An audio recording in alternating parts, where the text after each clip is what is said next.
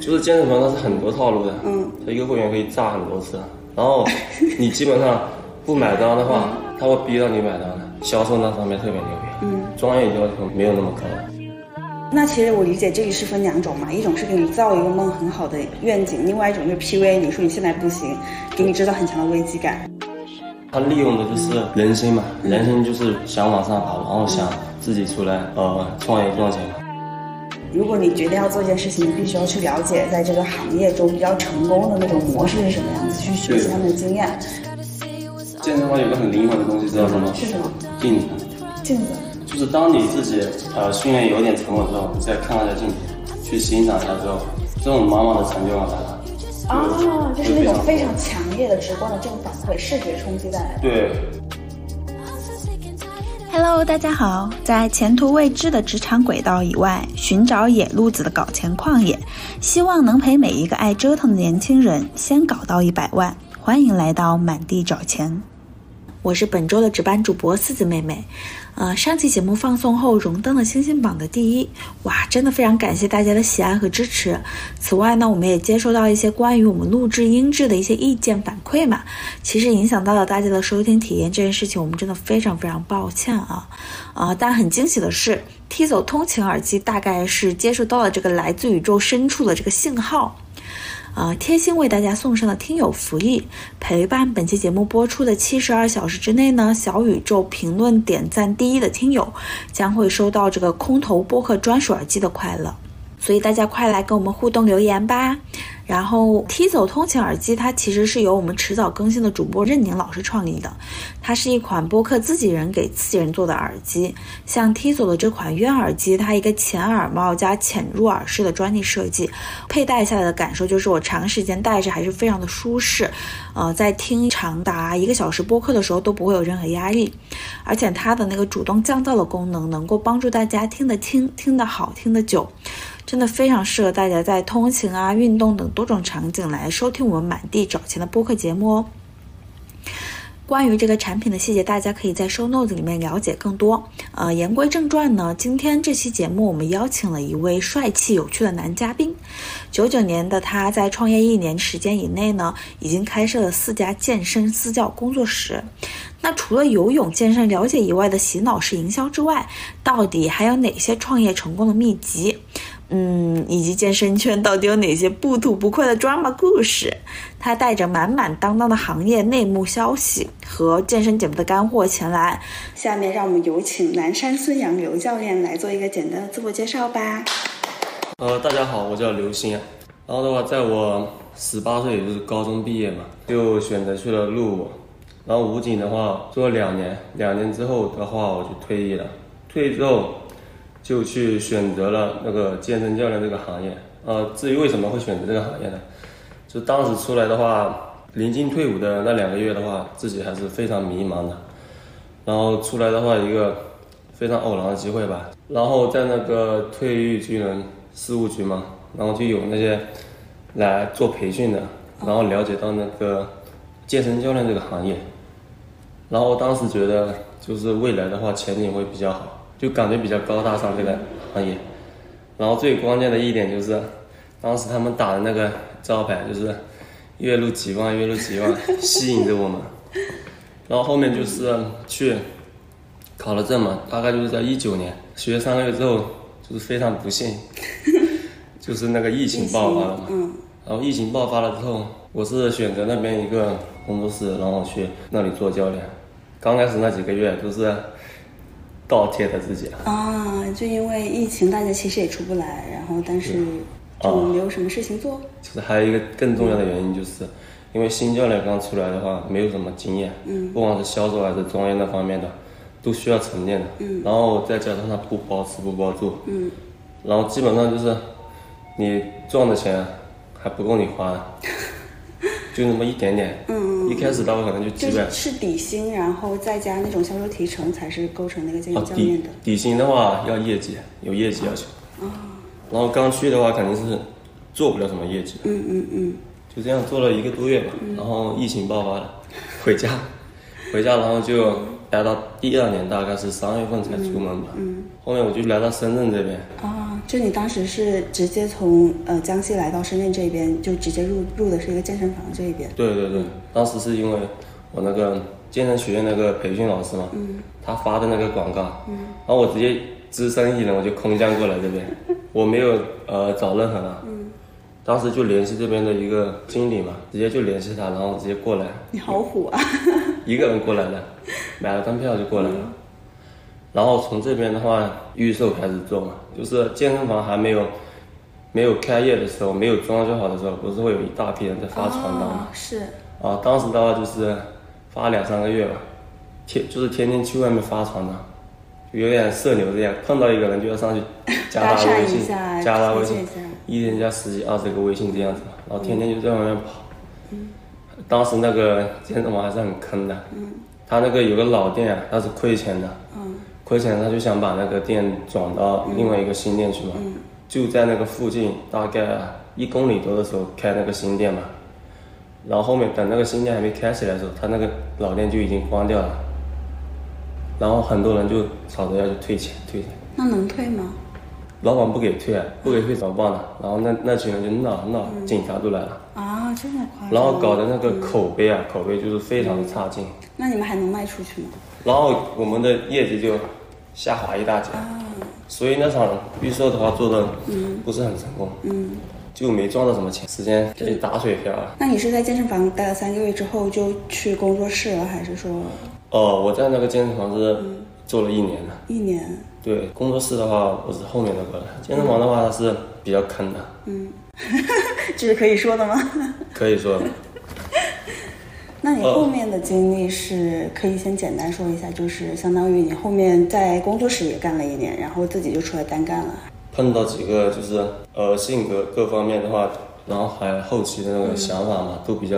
喜欢自己出来冲嘛。嗯。然后就大家就一起、啊、筹划这个事情。啊，就在工作室的时候认识了一群朋友，对然后就说着，呃，可能想自己出来单干，然后正好对对也对比较对志趣对相投，然后我们就出来自己单干对这个对工作室了。哦、因为刚开始起步的话，虽然说小工作室，但是前期如果说一个人、两个人的话，压力还是比较大的，包括各方面的事情想的并不是那么全面。是是，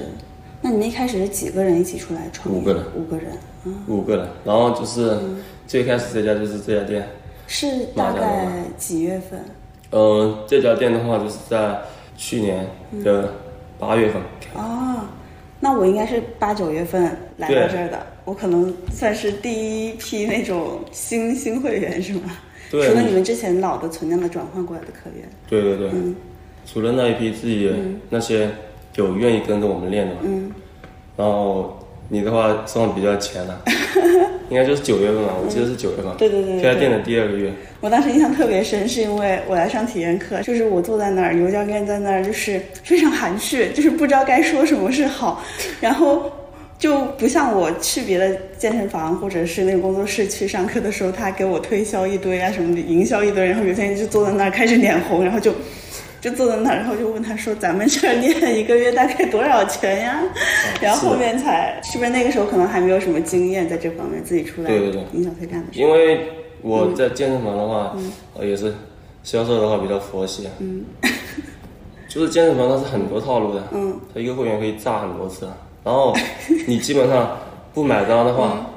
他会逼到你买单的，销售那方面特别牛逼，嗯，专业要求没没有那么高的，哦，就是你练得好不好不重要，你对你能不能唬到客户对下对单对是对最对重要的。这个是最重要的，嗯，往往是那些能赚钱的身材都不怎么 样，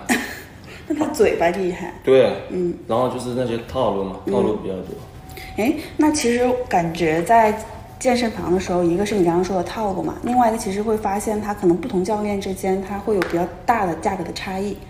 就比如说，可能有些呃所谓的初级教练，他可能课程会便宜一点，然后有一些可能比较呃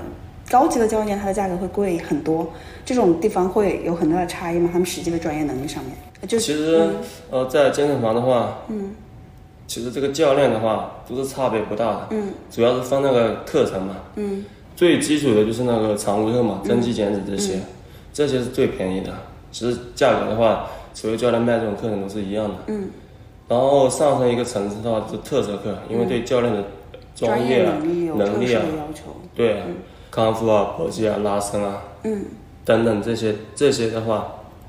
就比较高了。然后健身房为什么它同一个人的增肌减脂课它有差异呢？嗯它有一个很重要的一点就是，啊不是说它按它的健身房的价格来报，嗯它是看会员。就是看会员报价看看会员的购买能力来报不同对啊价格，，嗯当时就是很重要的一点就是。啊十人，就是要观察呃经济能力，嗯或者从他后面中，呃我们会跟他聊天嘛，跟他破冰嗯嘛，然后了解了之后，慢慢的去套出他的消息，比如说他是做老板还是一个月多少钱，嗯或者说他身上带的什么表，然后拿的什么车钥匙，嗯如果他拿个什么豪车的钥匙，啊那肯定不会给他报便宜的价格，报很高的，哎那可能甚至那么那个10价到20格是，比如说会优先给你报那种特色课，还是说其实本身那个单价它就会往上提？本身当下就有问题。所以大家听到了吗？以后去健身房一定要穿的朴素一点， 不要带什么名表去健身啊。对，然后健身房的话，它定价会比较高高一点。对对，我我是觉得高的不止一点，是因为我其实自己有先在公司那边的健身房去做那个自己的训练嘛。当时我了解到我们楼下的那个私教的课程应该是我们这边的两倍，就是他一开始给我报的价格是五六百一节就啊。我正常当时主要是因为我很惊讶的是，嗯，其实我看了一些那些教练训练的效果，我觉得也没有比我好很多。是的。就是你刚刚还说到还有一些小的套路嘛，那那些嗯套路就还有哪些点呢？比如说是不是就是会去了解你，比如说他在跟你闲聊的过程中构建那个亲和感，同时会去套你的工作信息啊，或者是那些信息。对的，嗯，然后还会旁敲侧击的话，他会给你做提升嘛，对等等一对些对套路，给你一个下一个危机感嘛。嗯，比如说你这个身上就是你身上看不出太多的毛病，他会把你的那个问题一定会放大化的。呃，就是用那种什么体测仪站上去转个圈，然后给你发现啊，你高低肩，对然后你啊什么肩前引，嗯，还有什么圆肩驼背那种问题，是啊不是？对对对，然后比如说什么、某些地方肌肉怎么紧张，嗯，要买购买什么课程，但是他第一步他不会给你，除非你特别严重，你就是要来找康复或是干嘛的，他第一部分肯定会给你开常规课的，开了常规课之后，不用上几节课，会进行二次开发，啊，也就是说一个会员啊，他可以榨出很多业绩来，嗯，他不会等你说，呃，你买个二十节、三十节课，嗯等你上了，马上结束了之后再跟你聊，他可能上个前五节课，铺垫下一次付费了。哦，对就是首先他通过第一次你愿意买课，其实这里就有一个筛选门槛，筛选出来你可能有这个付费意识，然后针对于这一群人，他在特殊定制那种就是进一步榨干你钱包的那种思路，然后就跟你说，哎，你这个时候你要更进阶，你要买什么什么课了，然后就到下一个层次的那种。对的，哎，我我遇到一个比较特殊的情况啊，就是你刚刚不是说，就是针对于那种可能新手或什么样，一上来是推荐常规课嘛？嗯，你知道我首先就是我们楼下那个健身房，它的套路是疯狂邀请你去上免费的体验课，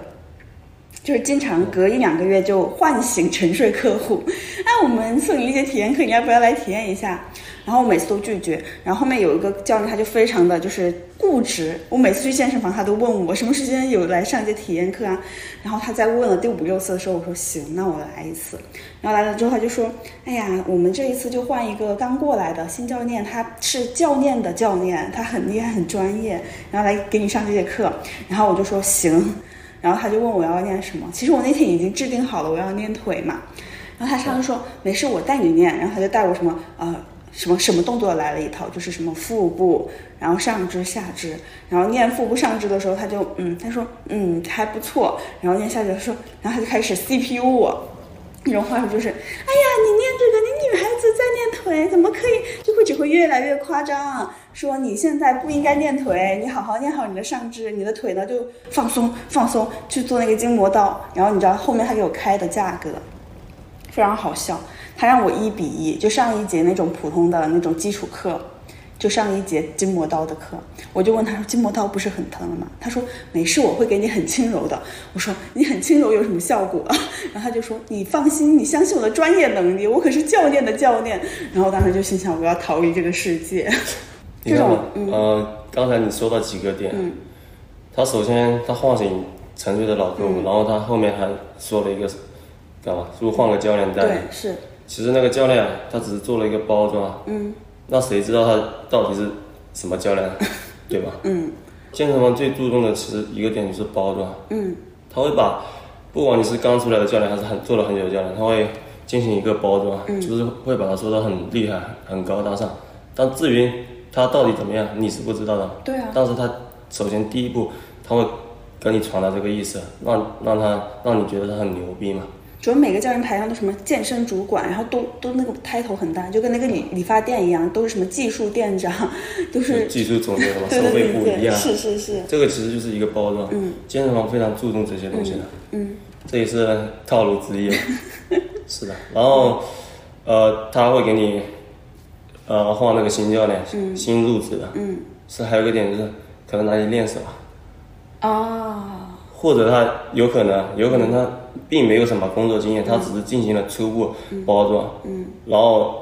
哪里练一下手，给你呃长点那个工作经验嘛。嗯可能他就没怎么上过体验课。啊，就我就是小白鼠，合着对，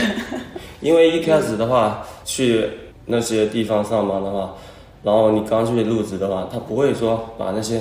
他那个资源分很多等级的，他不会把那些优质的分给你的，哦，是他是是，一定是那种多次开发，并没有开发出来嗯的，然后再进行让那些新教练再去开发，而那些很优质的看起来就是百分之八九十都能买单的，嗯他一定会分给那些很优秀的，比如在那里面做过很多业绩的、很熟练的老手，一定能把他开出来的，他不会浪费这个资源的，嗯对，因为我每次去健身的时候，就会发现有几个教练他永远在带私教课，对吧？然后那些教练就是平常他也不会来指导你健身，也不会来跟你说话，他就是自己上自己的课。但剩下的那些教练就是坐在旁边，就这里观察那里观察，然后就开始跟你来搭讪。是的，就是哎，如果真的是有健身需求，想去找一个比较靠谱好的教练，有哪些点是可以帮助你去识别到这个教练就是值得去上他的课的，或者说在健身房有这个必要吗？ 真的吗？嗯，有这个必要。嗯，第一步你肯定是看他的身材嘛。嗯，如果他自己都练不出来了，都那个样子，嗯，那你相信他还能把你带出来吗？不可能的事情啊，是， 对不对？嗯，第一步肯定看身材嘛，第二步看专业嘛，嗯，专业就是从你交谈过程中嘛，嗯，你可以去问他一些问题啊，嗯，像你的话增肌的话，肯定是要注重一些细节性的嘛，嗯，呃，追求一些发力感、肌肉的泵感嘛，嗯，然后减脂的话就没什么太那个太多含量了。减脂没有什么含量是吗？对减脂就是管住嘴，迈开腿。减脂的话是特别简单的，嗯，只要你能管住嘴，能迈开腿，都可以减下来，没有减好不下，来。这一部分我们最后的时候再整理一下干货给大家，哦然后我们接着往下，还有什么？就是你刚刚说的第一个点，就是说看他的自己身材样子怎么嗯样，这是一个很直观的肉眼可以观察到的嘛。那第二个点就是说，我们可以看一下他有没有一些细节会比较详细的考虑到，比如说可能你在训练的时候对你的呼吸的一些掌控，以及你一些动作的指导。但其实是不是这些第二个阶段已经是比较看你是不是有一定训练经验的？如果是一个新手小白的话，有没有更加直观的一些就是评价这个教练好不好的这种呃点呢？比如说证书可以看证吗书，证书可以啊。嗯证书的话，比较含金量比较高的话，就是 ACE 啊，四大认证。有四大认证教练的话，都是不差劲的，嗯而不是基础的入门的。哦，基本上都是这些都是国外的证书啊。嗯，呃，我们做教练的话，入门的话就是一个国职嘛，国嗯职是最基础的。我想起来，就是他们会在健身房那个地方挂很多，写一堆中国的那种教练的那种认证的那种，那种是不是相对来说可能就没有国际上标准认证的那么那大种一个含金那量？哦种只能算是门槛，就是做教练的门嗯槛，你必须要有这些东西嘛。但从一个普通教练到一个相对比较好的，或者是比较专业教练，他中间其实是需要他不断去学习和精进自身的。那可能这个证书就是其中的一个佐证。对不对？哦还有一个工作经验非常重要，嗯这个比证书还更重要。我个人感觉，嗯，就是你，呃，刚毕业的话，嗯，你没有什么经验的话，你肯定是要通过实践出来的，嗯，你带过人和你理论很冲很突，很强，嗯，是两码事。哦，那这个时候是不是就可以去套一下他套你工作的环境经验来评判你的收入水平？那我们就应该套一下你带过多久了，在干了多久，以及对你带过多少学员这种信息。哦，或者说他有哪些学员案例嘛？哦，嗯他对，做出哪些个学员案例来？如果那些东西能做出来的话，那确实还可以。像我这种就不会被作为学员案例，因为我摆烂健身。 哎，那就是你刚刚还有提到，就是说，就是健身房，其实你第一家那个，其实它就有存在说，它本身其实它有一家老店，这个老店收益不好，它想关掉，然后重新开一个新店嘛。那这个健身房为什么就是说它呃就是会亏损？就亏损的健身房是大多数还是比较少的，以及它亏损的原因是什么？这个亏损了解亏损大多数很多的。绝大部分都其实是在亏损的嘛。呃，像大健身房的话，它那个运营压力是很大的。嗯。它那个成本，为什么他们定价那个私教价格这么高啊？嗯。是因为他们的成本很高，房租、水电啊，嗯，一个月少小下来也得十几万。之前我是在龙岗那边，龙岗那边一个三千多平的，它一个月光房租、水电固定成本在十二万左右。龙岗那边已经很偏很偏龙了，岗就地段很便宜了。呃，当时他为什嗯么他后面会下滑做、呃亏本呢？嗯主要是这个老板的这个运营啊，那个教练那个私教课卖不起来，哦，就光卖卡其实是没有办法来覆盖掉健身房的那种运营成哦本的，因为你想，一个客户他买一张卡，一年也就撑死了几万呃几千块钱嘛。对的，嗯主要是要看那个、呃私教，哦私教的一个销售，还有一个效好客，好客，好客就是他上了多少课，对，因为卖出如去果多他少没上的话，他最后可能还会把这个钱。对因为现在有很多套路嘛，就一般健身房都会跟你说一个阶段、两个阶段、三个阶段，每个阶段几个月，你每周来上几次课，可能一卖就是卖几十节课给你。嗯，那这种的话，如果我没有上完，这个课可能可以退掉吗？还是基本上不会让你退掉？不会让你退的，就是会想其他办法把你转换掉，也不对会让你把这个退掉，让你把转给别人也行，就是不会让你退。是的，哦，他不会让你退的。现在因为立法了嗯嘛，之前是很多健身房跑路的，跑路的根本不管你。嗯。现在有法律在保护。嗯。如果你要关掉的话，你必须退了。必须退，对，如果他啊、因为他自身的原因啊，嗯，不嗯经能营不善，必须要把对之前没有上完的这种课卡。卡啊课啊都是要剩余价值要处理掉的。那如果他真的没钱，怎么退这个钱呢？以前这个我就没没有过没多了解解，只是说确实说现在这个法律制度的保障其实考虑到这一方面，所以相对于来说可以安心一点。对，但其实如果牵扯到了这种非常大的纠纷里面，对于客户本身的体验来说，其实也会很差，我预计。是的，嗯嗯，其实刚刚有提到，就是说，其实健身房它的一个很大的那种业余收入都是在卖课嘛。那其实如果单回到卖课这个角度来说，它会有哪些就是嗯比较显著的销售的手段？因为其实刚刚零零三三有提到一些嘛。现在如果让你总结，让你回忆一开始说到培训那个过程的话，你有没有比较印象深刻的一些点？印象比较深刻的耐克的一个流转。嗯，呃，我就从一个新会员刚到健身房开始。嗯，呃，第一步的话肯定是先卖卡，啊，对，因为这这个是基础门槛。是入门了。嗯，呃，然后他会分很多种啊，在健身房一般第一节课他不会给你直接上体育课的，哦，先给你做提着一顿说之后，嗯，当你成不了单的时候，再进行下一个环节，再下次拉体验课，不会上实操的，不会说带你去练什么，嗯，直接就讲这些，然后给你下危机感，给你、嗯呃造梦， ，PUA 你，造梦对，嗯，怎么怎么练，练了之后，比如说这个脂肪降下来之后，你会达到一个什么样的状态，就给你造梦，疯狂造梦，哎，那我那其实我理解这里是分两种嘛，一种是给你造一个梦很好的愿景，另外一种就是 PUA 你说你现在不行，给你制造很强的危机感。两方面去给你刺激。哦然后后面慢慢的、慢慢的，因为有些客户的话，嗯，其实消费的话都是比较冲动性消费对，是按某个点之后，然后他就可以付钱了。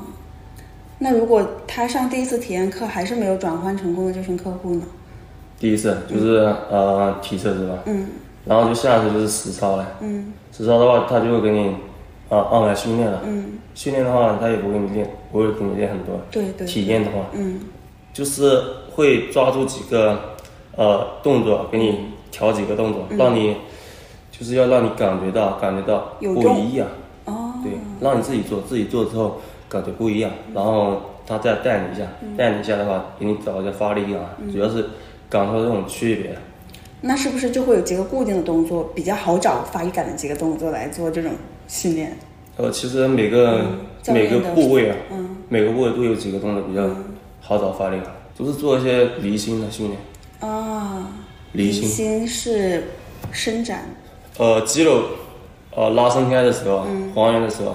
控慢控控制贸易。就可能自己念的时候不会注意那么多细节，然后如果你离心对控制的好的话，其实它对你身体的要求的控制感是非常高的，哦、然后第二天的一个痛感。啊，那个反馈给你给你的反馈。哦，不对，我想起来了，就我之前每次健身房上体验课，就是教练第二天就会问你那个部位有没有酸痛感啊，就会问一些这样的话术，是的就是会让你加强那个印象说，啊，你练的是有效果的，因为你的肌肉有感觉。对，一般长时间运动的话，自己没有注重这方面，然后再一个就是长时间去刺激它，肌肉的感觉就会慢慢变小的，然后你的重量没有上，嗯，没有加，只是做一个十足的耐力训练，其实第二天跟酸痛啊并不会那么强的，因为肌肉已经适应了，并不是说没练到它，然后你一调整训练方向的话，它就感觉就会很明显。难怪我现在已经没有什么，我要调整一下我的训练计划了。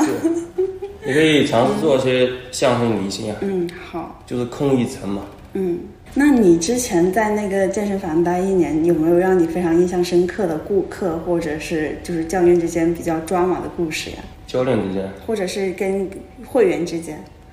哦，有跟老板之间，比如说， 我们那边啊，呃，说一下我为什么离开那里，啊 可以，就是不怎么赚钱了、嗯，他就会想着收刮员工的，啊，开源节流嘛，呃，也算一种吧。因为我当时特别搞笑，我当时一天我会训练很多次啊，我上午一大一大早会去练个力量，大概十点钟左右，嗯到十一点多钟我去游个泳，中途我就会游泳前洗个澡，练完力量洗个澡，然后游泳完泳再洗 个澡，然后晚上的话下班之后我又会洗一 个澡，就一天洗很多个澡。那那个老板看到我的话就很不爽，然后就说要从我工资里扣水电 费嘛。啊这是我第一次遇到这样的老板。好离谱。 但你说这个让我想起来，我同事他开卡就是为了去洗澡的，当时我就想，呃这老板怎么一点格局都没有？嗯，因为确实训练完或者是游泳前后都是需要洗澡的嘛，他本身对对对出很多汗，你那个形象也不好，也很难去面对你的客户这样子。 是的，嗯，呃，然后就爆发了。有一天晚上，嗯，有一天晚上的话，呃，我是和我一个会员，啊他那里练完，然后他去洗澡，我也去洗澡。然后当时的话，因为比较晚啊，就剩我们两个人在那里了。然后那个老板，老板就在前台坐着等等我嘛。然后我洗洗完澡，我肯定知道我比那个会员还快一点出来，因为我要是晚出来的话，那个老板肯定把气撒到我身上。结果我先出来，他也说我，他说我说我什么，直接就开怼了，嗯说要不要全公司的人都等着你下班，就要怼我了。嗯然后我就，因为我也不爽嘛，我就怼回他嘛。嗯然后怼回他，我就说后面还有会员呢，要不要把会员也叫出去？你好勇啊，真的，我反就 PUA，我就这样怼他了，我就这样怼他了，我很不爽。对啊，因为我因为我来上班的，的不是来受气的， 对啊，怼他，当时我想打他真的。忍住。 因为当时呃那个月做了挺多业绩的，还有一万多工资呢。我要是主要是打他两下，可能这个钱就扣没掉了，了没了。所以就跟他怼两句，骂两句，我就走了。嗯然后我就呃没有没有去说其他的了。嗯然后是后面再接下来，后一个月，嗯他就是非常恶心的话，月初他定一个那个呃业绩提升点嘛，等我们快到月底的时候，就在冲业绩了，做业绩的时候，嗯已经业绩已经完成百分之八九十了嘛，嗯然后他又把那个提点降低，哦，降就了是他一开始给你定一个很高的目标，然后对对你对玩到八九十的时候，他月月底就说：“哎呀，考虑到大家这么辛苦，我们把这个点往下拉一点。”嗯这样子就是前面相当于打鸡血给你们画饼。对他没什么理由的，直接就发一个通知，呃，这个月按这个提成点来算工资，就这样子。然后工资的话，直接调一下就少了两三千，啊，直接降了两三千。他就是有很多这种恶心人的手段，这种老板真的就是管理对能力也有问题，运营能力也有问题，早点离开他，免哦得乳腺增生。然后他那个店的话，因为他这么做，教练流动性非常大。嗯嗯你说在那里待了几个月之后啊，都会选择离开了。嗯，然后留不住人才的，像当时我嗯们也有几个很厉害的，能做很多业绩的，因为他这样一搞的话，虽然虽然说他不赚钱了，但是我们这个业绩维持下来的话，也不会让他亏太多钱。嗯他一弄的话，我们就直接走了。然后他就他后面那家店是不是没多久怎么就关了？还是呃，现在还在开着，据我了解，他呃有个人接手，另外一个人接手，哦，就不是他来做？不是他来做的。他那个基本上是亏本，因为他还有其他的店，他有个店在赚钱，所以说他会把那个拆东墙补西墙嘛。嗯哎，那你相当于你刚刚说，就是因为跟这个老板非常的不合嘛，这个老板比较傻， 对吧？然后你就离开了，离开了之后，你其实是去了一个工作室，对吧？就你是一直待在那个工作室吗？还是呃，离开之后，离开之后，其实我中途没嗯辗有、转嗯没有去做健身了。哦，我就是有点去失望吗？对这个行业，呃，然后我是去做了外贸，外贸，就是做那个呃日本那个平台上面的嘛，哦嗯嗯嗯嗯那个行业做了大概半年吧。嗯。那为什么？就你当时为什么又去做这个换一个行业的原因，是因为对健身这个行业有点失望了，还是？对，有点怀疑自己了。嗯，那你后面又回来继续做健身的原因呢？呃，这是我一个在，也是在那个健身房认识的一个小伙伴。嗯哦、他当时就跟我聊到，说出来自己搞个店嘛，嗯自己搞个店。然后，呃，我一想，其实我，就是从我退伍之后开始啊，我其实我并不倾向于去打工什么的。嗯我从那时候开始，我就想自己搞点什么。我当时是想去做个奶茶店，那时候奶茶店很火嘛。嗯啊、当时我也是拉了一个朋友，但是那个朋友他又不搞了。嗯当时我还签了签了合同嘛，去去那个呃搞培训的地方嘛，交了一万块钱押金。嗯他不搞了，我一个人也也不搞了。当时准备准备了二十几万嘛，哦然后不搞了，不搞了，我就去接着去做健身了。嗯，这样子，哇，你这个差别好大。卖奶茶就是让人增肥， 健身就是让人减脂，是吧？你可以对冲，就你可以在这边卖奶茶，然后卖完奶茶之后直接来这边引来健身，对不对？ 可以的热量守恒定律。是 哎，那你后面是呃，相当于有小伙伴问到你要不要来开工作室之前，你有没有去这种工作室工作过？呃，这个时候就没有了。然后是因为他叫了我之后，跟我聊了之后，聊了一些之后，然后我就过来，过来他在的那个工作室嘛。嗯。当时中田的话，然后呃，他并没有马上开店嘛，因为当时聊好了是我是三月份过来的，他说我去那里沉淀大概两三个月嘛，然后六月份他就把新店开始了，到时候我们一起去，呃，去把它做起来嘛。啊哦，就相当于你们一开始的想法是相当于做种田的连锁店，而不是自己对单干一个品牌。就是冲着开店去，自己创业去的。哎，中田，因为其实我知道它有一个非常恐怖的这种病毒式漫散啊，这个并不是说只会员或者怎么样的，而是我感觉我不管在深圳哪个地方，我都能看到一家中田的店，不管我有多偏远。就是我上一次去考那个证券从业证，然后应该是去了一个非常非常偏远，比布吉还要远，一个农港很偏远很偏远的地方。然后我感觉晚上的时候就是伸手不见五指，我离开那个地铁站，但是我抬头看见了一家中田健身房。是中田现在已经，呃，在深圳，在深圳非常饱和了，嗯，基本上遍地都是，他大概有开多少家这个数量？呃，将近一千家吧，一千家，全国对，深圳的话大概有两百多家，哦，嗯两百多家。基本上是遍地开花的。那他为什么能做到遍地开花？它中间是一个什么样的运营模式？这里能简单说一下吗？呃，它其实就是一个模式上的成功。呃，就是这种扩散式，让别人可以有一种我可以来你这里干对活，创其业的实这种想它法。嗯呃，它利用的就是人心嘛，人心就是想往上爬，然后想自己出来呃创业赚钱嘛。嗯他那个模式我在在那里的时候啊，嗯他是这样定的，呃，新教练过去入职嘛，做到一万业绩转正，嗯，转正之后，然后呃，连续三个月做九万业绩，九万，从一万到九万。呃，三个月，三个月哦业绩就每总个和，月三万嗯平均三万，然后就可以拿到店长的资格，嗯，店长再带领整个门店，是十二万乘以三个月吧。嗯，呃，门店门店十二万一个月平均，三个月也就是三个月总嗯和达到三十六万，就可以获取入股资格，入股。入股。对，然后他们的那个分成的话，它是中建集团的话，它会占持股百分之六十，门店股东百分之四十，然后管理权是给那个门店股东。那那其实这个模式就相当于说，你要很有很高的业绩，其实你才能从这种分成模式中赚钱。对，你想一下，嗯呃，一个工作室能不能赚钱的根本，就取决于它的业绩推动。嗯，如果你想要自己得到爬升，你必须做业绩，做业绩给它带来利益嘛，利对，益他就更多的做利益，做着就有这个钱来。对，带来更多的利益，从而你就可以获得一些资格嘛。嗯。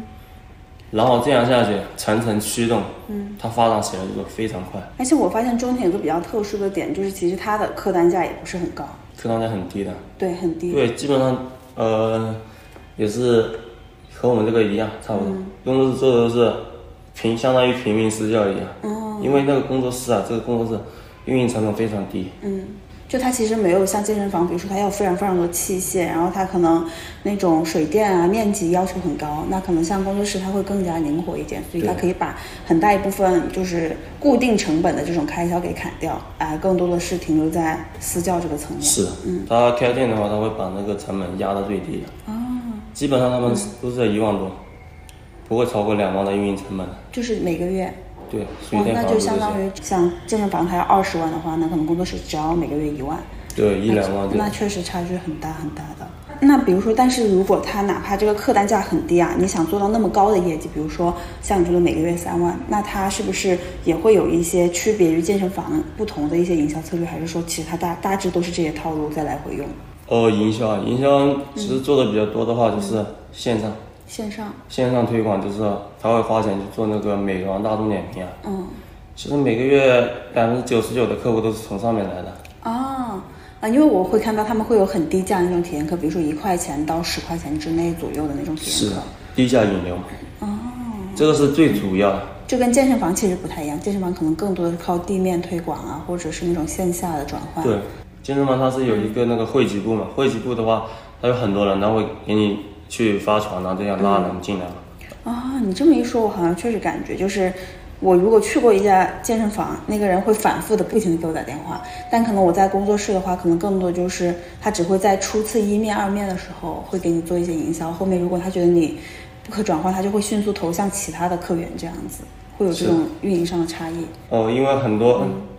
你做久了教练，你会发现来上体验课的很多，如果是你感觉出来蹭课，很多蹭课的，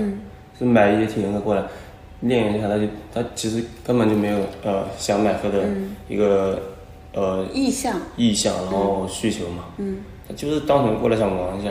让我想起了上周你们聊的那个会员，是不是就是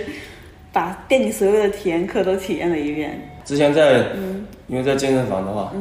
他是把那个所有体教练的体验课都上了一遍，然后就说这个我不满意，那个我不满意，是吗？还是呃，不是说不嗯满意，他就不买课，他也不他也不拒绝你干嘛呢？啊，就不主动不拒绝，嗯对，他就不主动问你一些问题，他就问你一些问题，然后说啊，我知道了，我下次改进改进。呃，然后后面我们就基本嗯上，因为他不付费嘛，不付费的话，基本上都不会怎么嗯去营销他。对，哎，那你们相当于三月份在那边开店，然后八月份就自己出来自己创业了嘛？对然后这个时候就是你们当时为什么没有选择中田那种模式？因为其实中田它可能会更有品牌效应嘛，它的已经很成熟了。啊是的然后为什么选择自己来开一个单独的小品牌的店？呃，是这样的，因为当时中田啊拿到入伍资格之后啊，他其实现在中田在深圳已经很不好了，他有很多店他是不赚钱在亏本的，他已经在走下滑路线了。然后他中田那个集团嘛，他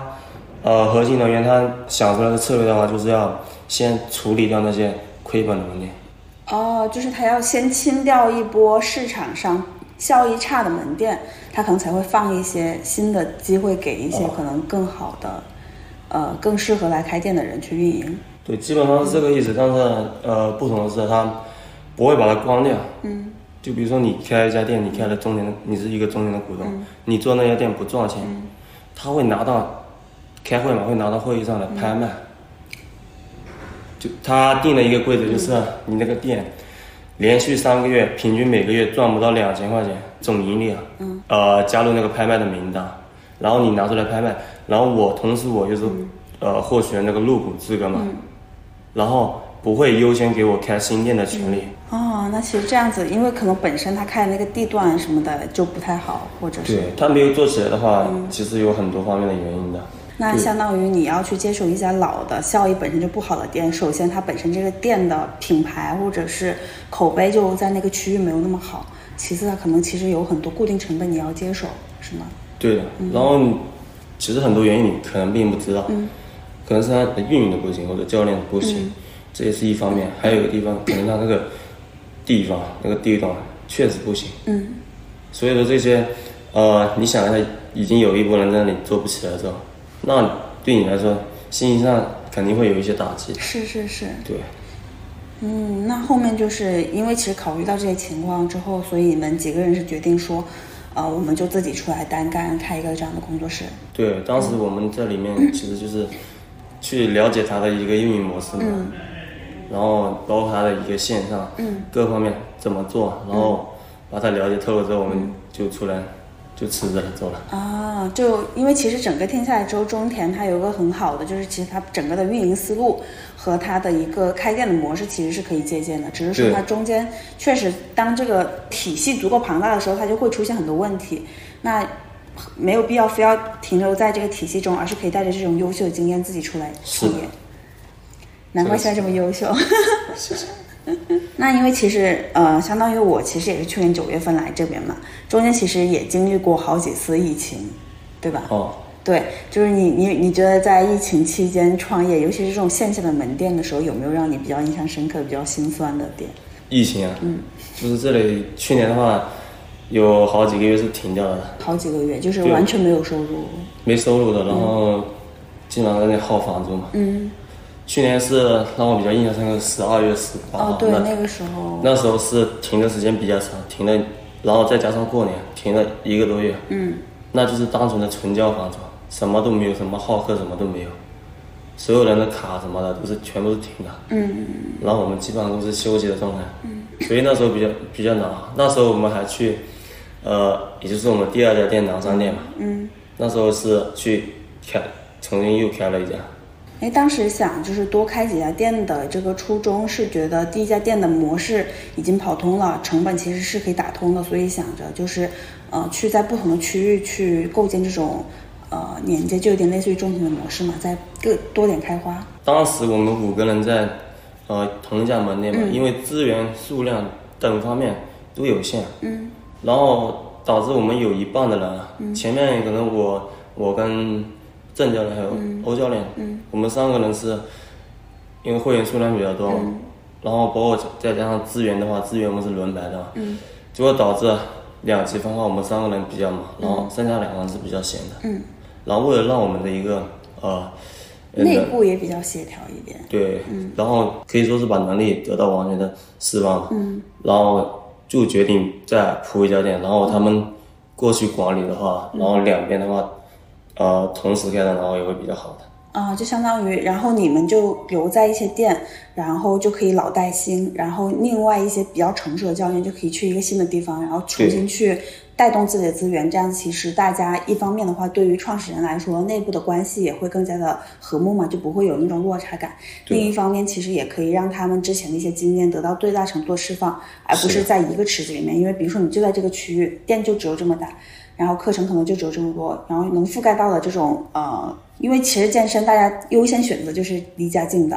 所以其是实的能覆盖到的群众也有限。其实刚刚有聊到，就是说我们开了第一家店，可能大概半年多左右，还可能还不到半年，我们就选择重新再开一家新店，是在南山这边嘛。然后刚刚其实也聊到说，其实那个时候也碰上了疫情，然后你们当时南山店一开始的那个运营的情况是什么样子呢？刚开始其实我们呃开始选址那方面的话，是在我们这家店开了大概两三个月的时候嘛，哦然后再加上中间的装修花了一个多月嘛，当时还考虑到一个很重要的因素，就是因为年底嘛，嗯年底的话那些商铺啊，嗯一个免租期啊和一个租金啊都会压得比较低，啊再加上当时是有疫情的，嗯租金都会压得比平常低的，嗯所以成本可以压得更低，然后再加上免租期，当时那个免租期好像是两个月吧，啊嗯就前两个月不要交房租，所以再加上我们一个呃有了第一家店的基础上，我们有足够的信心可以把它做起来。嗯对，所以我们就开始种种原因吧，然后就去把南航店铺起来了，这样子。啊、但是其实刚刚提到，就是说，其实刚开始开业就遇上了疫情，就十二月底嘛，大家都得新冠了，那个时候就不得不停止训练，这都不是风控，风控可能就几天。对，是的，嗯就是所有方面所有地方，包括健身房也是，嗯，呃，都停业嘛。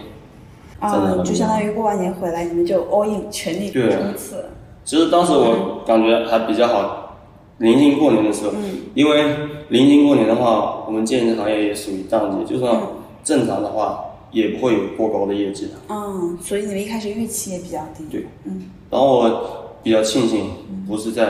过完年之后疫情。疫情，过完年之后疫情就会把可整能个周期都拉长。哦，是是是是是。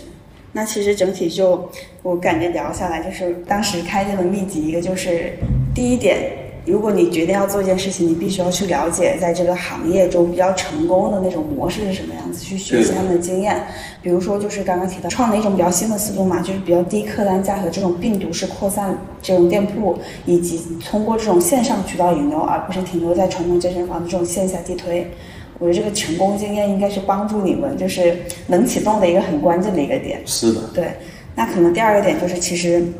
你们本身自己的决策，以及你们对一些成本的把控，对吧？以及你们自身的运营，因为我觉得。我在这里健身房很开心的一个点就是我没有被 PUA 过，就是也不是，就是因为你去别的健身房多少就是会挑你的刺儿来的，但我感觉这边大家都比较真诚，像朋友，就是会去发现你的闪光点，然后给你很多这种你来健身是快乐、幸福的这种感觉，所以我觉得这个氛围其实整体是非常重要的。就是，那可能第三个点我理解就是说坚持以及齐心协力。坚持可能更多的是你们创始人之间的目标是一致的，就是说我们就是想出来做一些事情，然后嗯，和谐目标一致这个点，其实更多的就是说，你们内部需要去不断的去根据当时的动态变化去做一些调整啊。比如说，当你们看到一些很好的资源没有被充分利用起来的时候，你们可能就会选择去呃多开一些店，或者是呃一些其他的策略来使大家得到一个平衡，让大家还是拧成一股绳儿。因为我知道现在你们之前的五个教练，现在应该都是分布在三四家店里面去做这种管理人的这种角色，是吧？对的。哦，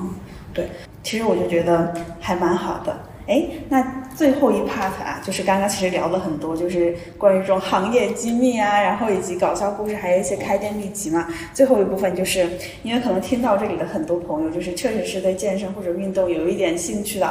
嗯，然后其实我觉得健身这件事情说简单很简单，说难呢它又还挺难的。然后不知道就是我们荣教练这边有没有就是带过这么多学员啊，有没有一些很独门的这种减肥的经验，或者是一些很重要的要点可以跟大家分享一下？呃，减脂，减脂，我这边说一下一个核心的点，嗯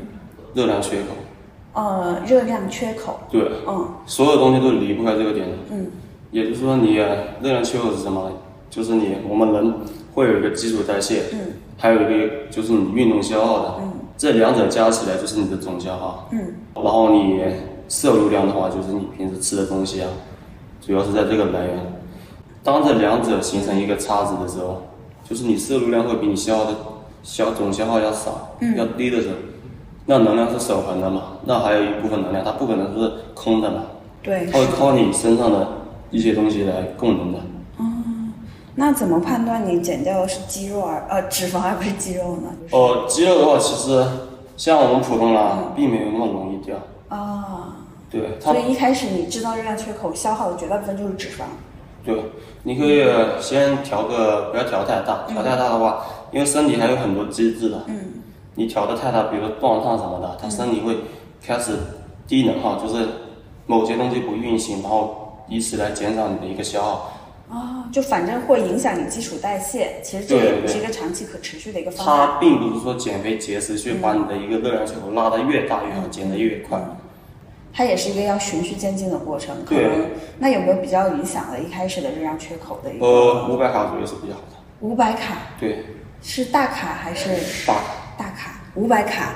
对我要算一下我自己的。三百到五百其实都是比较好哦，的就选择。是可能如果刚开始的话，就不要，比如说你一天吃苹果啊什么那种急速减肥法，而是你大概的这个热量缺口控制在三百到五百左右嘛。对，然后基础基础能耗的话，其实可以根据每个人的体重和一个大概的数据估估计出来，可能女生可能是一千二到一千，有没有这种范围？可以帮助大家估算一下。哦，这个可以测出来的，就是用什么测？就是健身房。体脂上来都可以测出来的。啊、就可能用一个体脂秤，可能你就可以大概观测到你自己的一些基础代谢的数据。对的因，为我应该是一千三左右，我是一千三左右嗯。嗯嗯，对的，你多少？我、我快两千二了。啊你知道现在的感觉是，因为我们现在是站着录的，就是刘教练顶着一个一米八几、一米八八，一米八八的这样子，这个站在我旁边，一个块儿比我大一倍，然后我就在这乖巧的在这站在旁边。 然后，那其实除了这个还有吗？就是如果是在一些运动推荐上面有没有比较运大动嗯运动的话，以力量为基础，有氧为辅。啊，因为我们减脂的核心啊，减脂核心就是增肌啊。嗯。我们基础代谢怎么提高呢？它呃取决于你的一个肌肉量。嗯。那肌肉量想要提高你的肌肉量，就得去做一些抗阻。抗阻就是说我们说的一些力量训练，力量训练。啊，而不是无氧。对，无氧的话，呃，无氧就是力量。对不起。有氧的话，然后就是可以放在训练后嘛。啊，就是相当于你健身的规划，最好是你一开始做一些无氧，然后去提升你的肌肉量以及你整体的这种运动表现之后对，你可能再辅助的去做一些呃这种有氧的训练，比如说有教练在我每次健身之后就会说，走，我们去爬个三十分钟的坡吧，然后教练我好累啊。 现在教练沉默不语，看着我说：“哼哼。”对，这个过程肯定是非常累的。啊、是是是是是，哎，那我像呃无氧的话，给新手推荐有没有比较推荐的一些训训练的一些计划呢？计划。嗯，像你们新手的话，最好以胸背腿做个三万或者两万哇，上肢下肢这样，嗯，对新手比较友好。哦，就是一开始的话，不用去抠抠很那么多细节节，，更不多要是说让你坚持下来。对，不要说你今天想练个肩，明天练个手臂，这样分得太细，反而对你来说，这个计划整整体拉长之后啊，这个超量恢复其实并不是那么理想。做个三分化，胸背腿，臀腿嘛，然后背的话，你可以加点小肌群进去，这样子会比较理想。好，哎，那有氧呢？就是有没有比较高效的有氧的方式？因为现在是夏天嘛，其实像什么户外的那种，像我之前喜欢爬山、徒步这种，我就会望而却步嘛。哦那有没有一些比较健身房可以推荐的有氧的一些运动推荐？有氧，有氧首选爬坡吧，首选爬坡。对，那爬坡，因为其实我感觉一般就是呃有有几种比较常见的器械嘛，一种是爬坡，就是相当于把跑步机的那个坡度调高，或者是专门的爬坡机；第二种是跑步，第三种是有那种划船机，第四种的话是有那种就是椭圆仪，还有动感单车这五种。然后这五种的话，在你们平常使用率上，或者是你们推荐上面，会是一个什么样的排序呢？呃，跑步机、椭圆机、有氧单车这三种，还有楼梯机这几种用的比较对多，。还有划船的呀，有些划船划船用的比较特别少。哦，对，呃，我们有其他门店也嗯买了这个机器，但是用的人特别少。很累，手臂上上肢的消耗其实很大。是的。嗯呃，然后做有氧还有一个点就是控你的心率。心率就是你运动的那个心率表现，可能要维持在一个数量，它才能达到比较好的燃脂对的效，果。像我们二十来岁的话，控在一百四左右就比较好。哦二十多岁，嗯然后你年龄呃稍微大一点的话，可以适当地降低一点，比如说三十岁的可以降到一百三左右。嗯，就不要让心脏的负荷太大。然后其实这个心率太快了，嗯也它那个供能方式是不一样的。啊呃，就不光是脂肪了，嗯那肌肉也会超越。啊所谓的掉肌肉就是运动运动强度太大了。哦，就是你运动强度过大，也会导致你肌肉的一些损失。对，糖原啊嘛，糖原它分很几种，嗯嗯，肝糖原、肌糖原这种等等。哇，所以大家就是在想着减脂的同时，也不要过度的去运动，就不要把自己逼得太狠，这样子你身体其实。啊、也会有非常多的损伤了。比如说你过度节食，你身体可能就会进入到那种冬眠的防御机制，可能女生就会来不来大姨妈，男生可能就是，男生有什么问题？ 非常暴躁，哦，非常暴躁想的打大人姨夫 想打人，对， 那那可能像你呃运动过大的话，可能就是一方面你虽然看上去好像说你呃体型什么的有下下降，其实你的肌肉含量也会有损失嘛。所以我觉得还是比较均衡的这种正常正常的健康的饮食，保证我们一个身心健康才是最重对要，的。开心快乐为健康。其实最后就是感觉还蛮有意思，就是因为我之前也是一个不怎么爱运动的人，然后我也是开始运动之后，我会发现一个很神奇的一个点，就是我好像每天都很容易开心。就其实一开始练无氧的时候特别痛苦，我就觉得吭哧吭哧推没有任何意义。我可能唯一的乐趣就是我在健身的时候，我可以戴着耳机听一听我喜欢的播客或者是我喜欢的音乐。然后到后面好像就是这个东西形成了一种生活习惯和模式之后，我好像每天下班之后去健健身，我就觉得我会有一种爽感和快乐的感觉。有什么理论依据吗？这种其实健身房有一个很灵魂的东西，知道什么？是什么？镜子。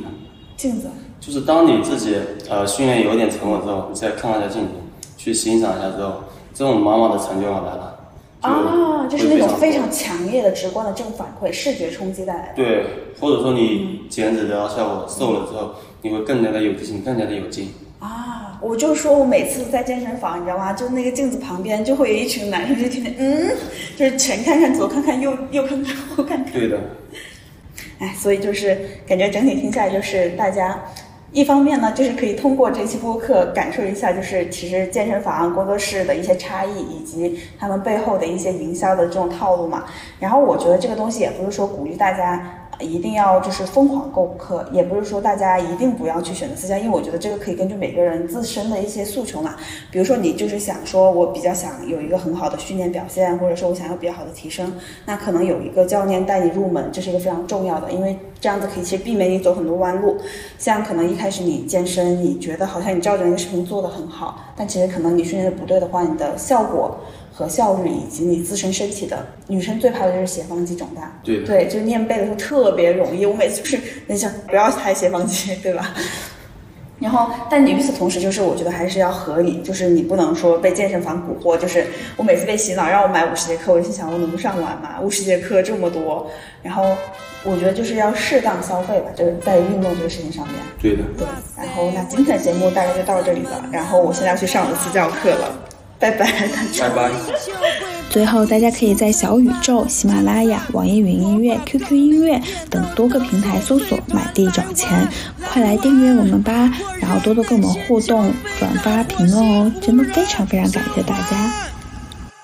我是二头的教授，不但暴走，给你报仇，突然爆口，你是暴口暴暴。他们佩服没我的岁数的年纪，气盛举的床头柜子，身头百个，压力干歪了，有个半百了，股价涵盖涵盖栏杆，瓶瓶罐罐吃的饭袋，其实干啥的都是航海。海地百亿载进大鱼把大地塞一，转了两年我来自凯基，你个摆臂我还来屁，摆臂凯基落选 fly 到 sky 的海屁，今天弄个 v e r s 你的非常满意，再再回来讲怎么地，别别别别别别，安利起小偷，不不溜不不溜不不要起身，我要睡觉，